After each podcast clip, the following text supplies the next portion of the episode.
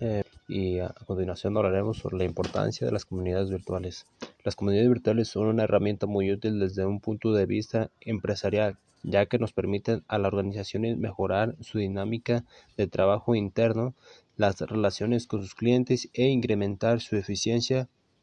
procedimental. Eh, las comunidades virtuales eh, es la que realiza no en un espacio físico, sino que se realiza a través de Internet y sirve para no tener que movilizarse del hogar con el fin de comunicarse ni gastar dinero en servicio telefónico. Eh, las ventajas y algunas desventajas de las comunidades virtuales son eh, como intercambiar información y, y respuestas, ofrecer apoyo, conservar y socializar de manera informal a través de las comunidades